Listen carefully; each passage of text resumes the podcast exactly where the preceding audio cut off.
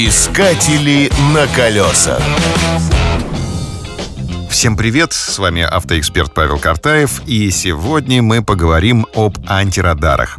Вспоминается старая добрая поговорка «со своим уставом в чужой монастырь не ходят». То есть обычные вещи в другой стране могут оказаться под запретом. Или штраф, или лишение свободы.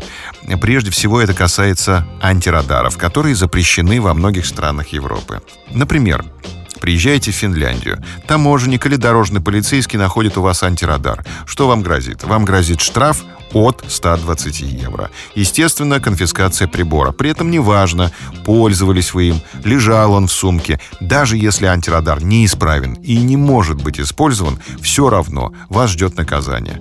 А вот если вы приедете в Бельгию, то приедете, считай, сразу в тюрьму. Наказание на срок до трех месяцев ждет вас за использование антирадара в Бельгии.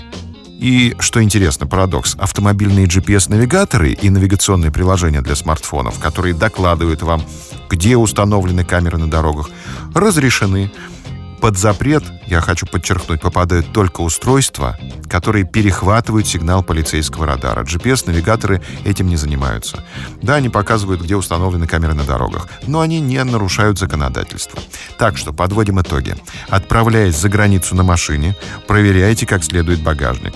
Вдруг там у вас совершенно случайно завалялся антирадар. Выкидывайте его. Я желаю вам удачи на дорогах. Продолжение следует. Искатели на колесах.